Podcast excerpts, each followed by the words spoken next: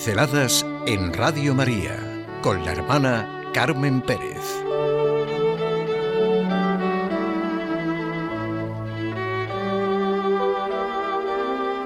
La raíz de nuestra conducta está en el interior. El componente, el factor, el ingrediente más importante de toda relación no es lo que decimos o hacemos, sino lo que somos. Si nuestros gestos, palabras y acciones derivan de soluciones y recetas externas, de técnicas superficiales y no de nuestro interior, se dará en nosotros una duplicidad que los otros lo verán, mucho más que nosotros mismos que somos más fáciles de engañar. Lo verán, pero los primeros que la sufrimos, padecemos, soportamos y vivimos somos nosotros mismos. La gran raíz de nuestra conducta está en el interior seamos conscientes o no. Precisamente esa es la gran invitación del cristianismo, la llamada a esa conversión de nuestro interior, que es de donde sale todo. No hay técnicas psicológicas que desde fuera, como parches externos, puedan realmente servirnos y producir en nosotros esa conversión hacia lo que puede ser nuestra verdadera y grande alegría en la vida, nuestra paz y nuestra serenidad. Toda relación humana empieza a gestarse en nuestro interior en nuestra manera de ser. En nosotros están, esa es la gran realidad la gran dificultad de la vida, digo que en nosotros están los grandes obstáculos del camino a la paz, a la independencia, a la felicidad, a la bienaventuranza, al encuentro con lo que realmente necesito. Nada ni nadie pueden darme desde fuera lo que solo depende de mí, lo que solo está y es consecuencia de mi manera de ser, de mi interior. El no ver más allá de las cosas negativas en los demás es un problema completamente personal, de manera de ser. El pedir peras al olmo es una realidad constante en la vida. Pedimos a los demás inconscientemente la solución que solo está en nosotros mismos. Nadie puede darnos la condición de ser agradecidos, pacíficos, justos, respetuosos, limpios de corazón.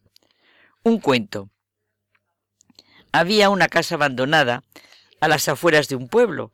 Un día un cachorro logró meterse por un agujero de una de las puertas. Subió por las escaleras y cuando llegó arriba se topó con una puerta semiabierta. Entró con cautela en el cuarto.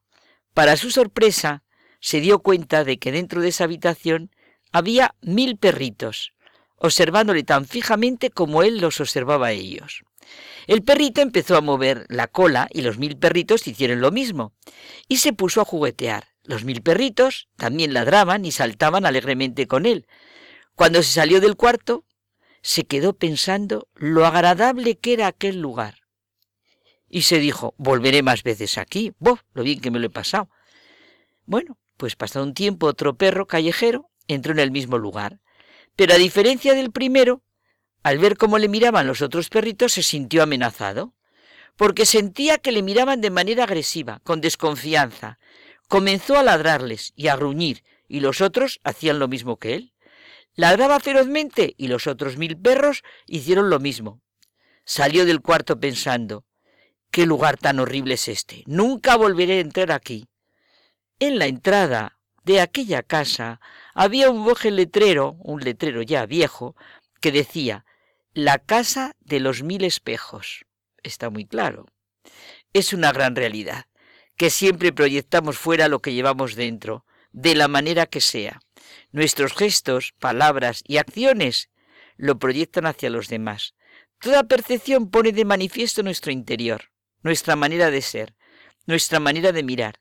Todo es como un espejo en el que nos vemos, y se pone de manifiesto lo que somos capaces de reconocer, en mi entorno hay también el bien que yo soy capaz de poner y el que soy capaz de reconocer. La lámpara del cuerpo es tu ojo. Cuando tu ojo está sano, también todo tu cuerpo está iluminado, pero cuando está enfermo, también tu cuerpo está a oscuras. Por eso ten cuidado de que la luz que hay en ti no sea oscuridad. No hay árbol bueno que dé fruto malo, ni árbol malo que dé fruto bueno. Por ello cada árbol se conoce por su fruto porque no se recogen higos de las zarzas, ni se vendimian racimos de los espinos. El hombre bueno, de la bondad que atesora en su corazón saca el bien, el que es malo, de la maldad saca el mal, porque de lo que rebosa el corazón habla la boca. ¿Por qué llamáis, me llamáis, Señor, Señor, y no hacéis lo que digo? Son palabras de Jesucristo que nos llevan a nuestro interior. El ingrediente más importante de toda relación es lo que somos. Con la conversión entramos en una dimensión completamente nueva de nuestra vida. Entramos en nuestra manera de ser y en nuestras posibilidades auténticas.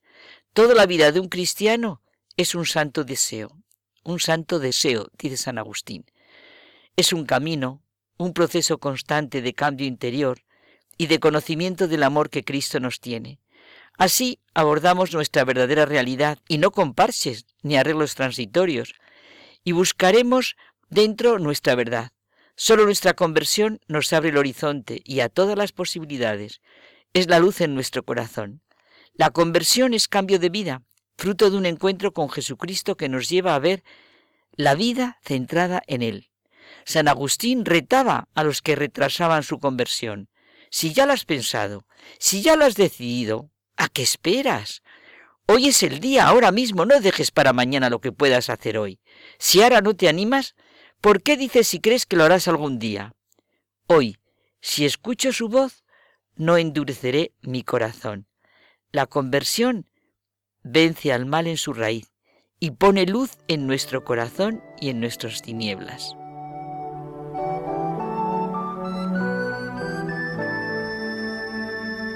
Pinceladas en Radio María con la hermana Carmen Pérez.